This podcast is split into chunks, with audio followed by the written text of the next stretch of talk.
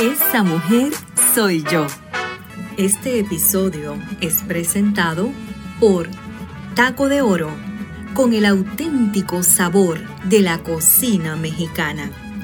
Ubicado en la 10002 North Florida Avenue, Tampa, Florida 33612, en el Mobile Gas Station.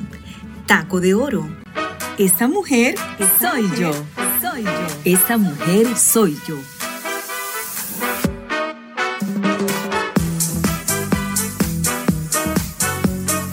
Desde los estudios Arad llega a ustedes Esa mujer soy yo. Podcast por Ana Rosa.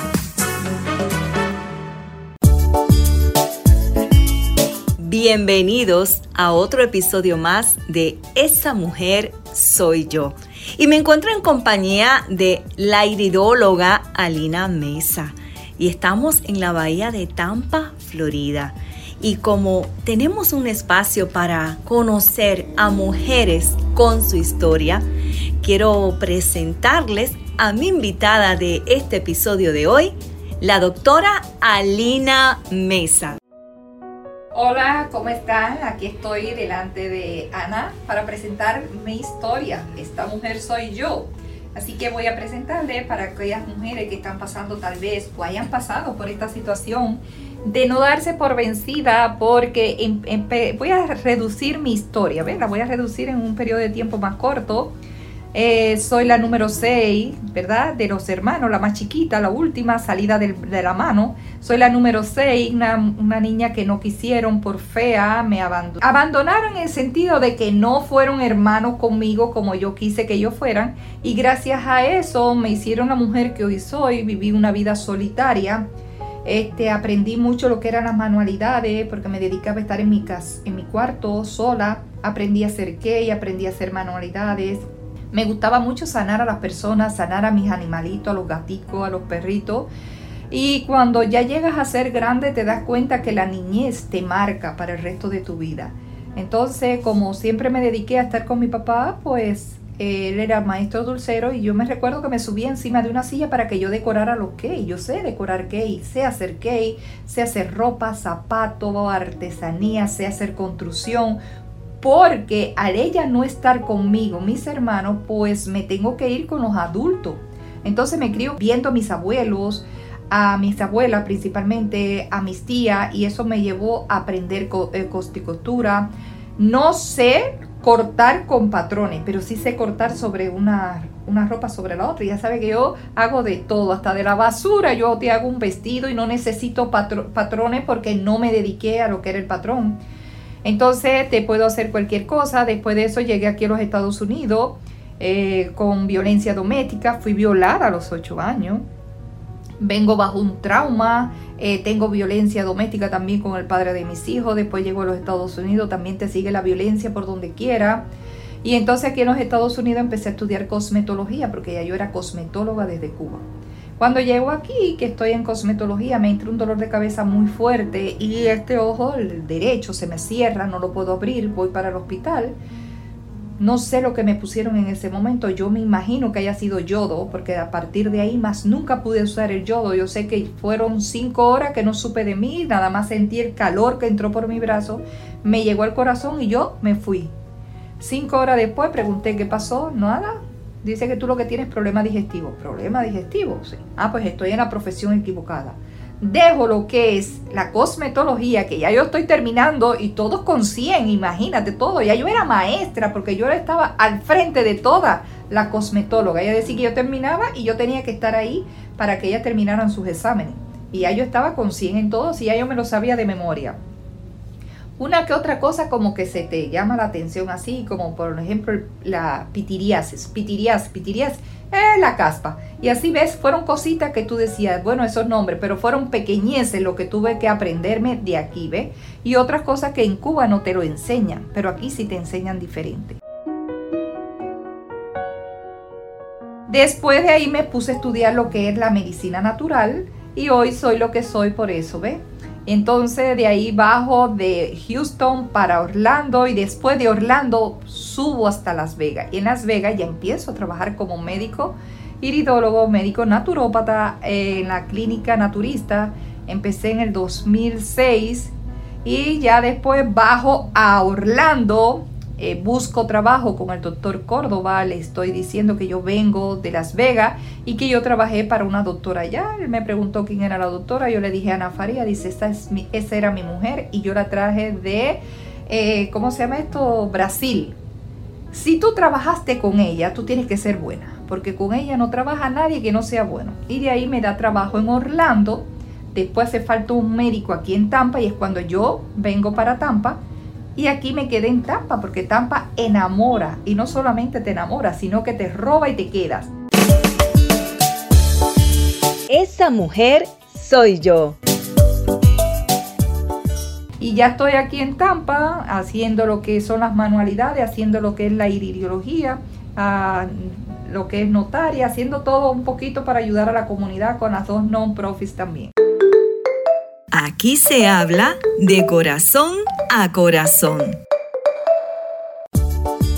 Alina, de todas esas historias que nos has contado tan breve, porque aquí hay una historia de muchos años de dolores, de alegrías, de desencantos. Si pudieras mencionar una persona que marcó tu vida de forma positiva, ¿a quién reconocerías? Principalmente a mi papá. Mi papá fue una de las personas que más me hizo bien porque y después estuvo viviendo conmigo muchos años porque él siempre me apoyó y él creyó en mí, siempre él creía en mí. Él siempre sabía que yo iba a salir adelante porque yo tenía mucha visión, ¿ve? Y yo siempre soñé, soñé con algo grande, con aprender. No me canso de aprender y cada día yo estudio más y más y más y ese mi papá, mi papá me marcó mucho. Me llamó mucho la atención en un desfile de modas que tuve la oportunidad de presenciar en la Bahía de Tampa, donde tú presentabas un vestido con un vientre a la vista, donde se veía el feto, digo el feto no, el niño de la madre en el vientre en un vestido de reciclaje. ¿Por qué quisiste presentar esa realidad hacia la vista. Porque yo no estoy de acuerdo al aborto, ¿ve? Entonces mi hija estaba embarazada y yo me inspiré porque mis nietas querían saber cómo estaba el bebé. Entonces yo me inspiré, hice eso para que ellas vieran que el bebé viene con el cordón umbilical conectado a la madre. Y entonces ellas saben que te cortan ese cordón umbilical, pero no te pueden cortar el cordón del corazón, que siempre vamos a estar conectada con la madre. Y ahí esa fue algo de las inspiraciones mías y mi nieta hoy saben ya cómo vienen los bebés. Ana Rosa, esa mujer soy yo.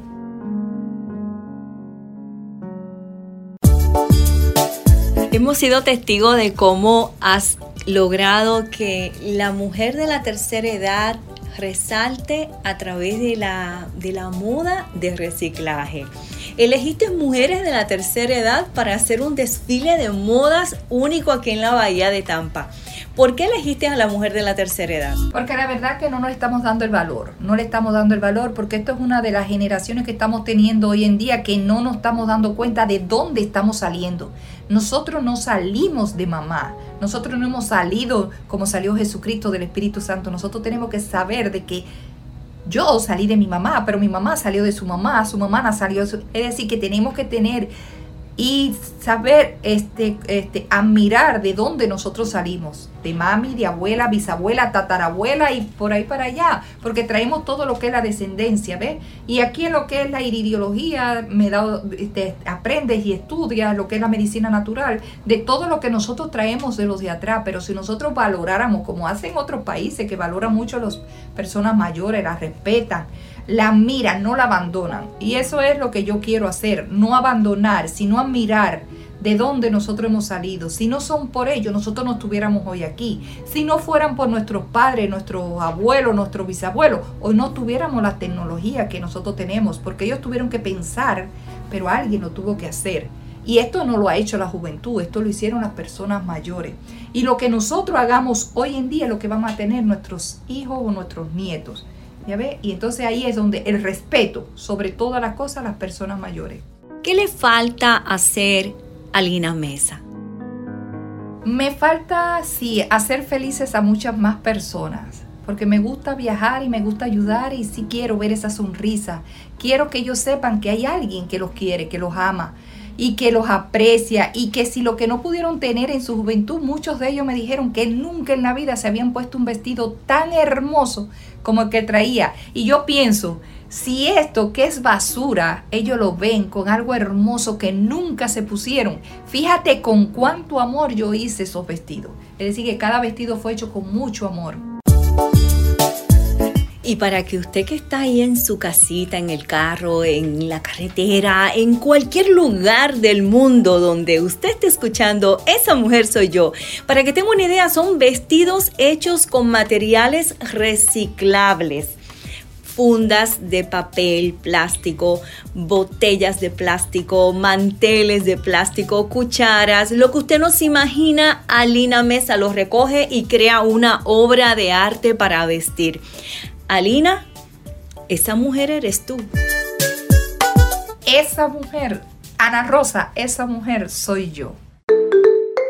Aquí se habla de corazón a corazón. Este segmento llegó a ustedes en parte gracias a Taco de Oro, con el auténtico sabor de la cocina mexicana en Tampa, Florida. Gracias por escucharnos. Te invitamos a que te suscribas al podcast para escuchar todos los episodios y sigas nuestra página en Facebook Esa Mujer Soy Yo. Síguenos en YouTube Esa Mujer Soy Yo. Para más información y contenidos, te esperamos en otro episodio más de Esa Mujer, Soy Yo. Este episodio fue presentado por Estudio Power Multimedia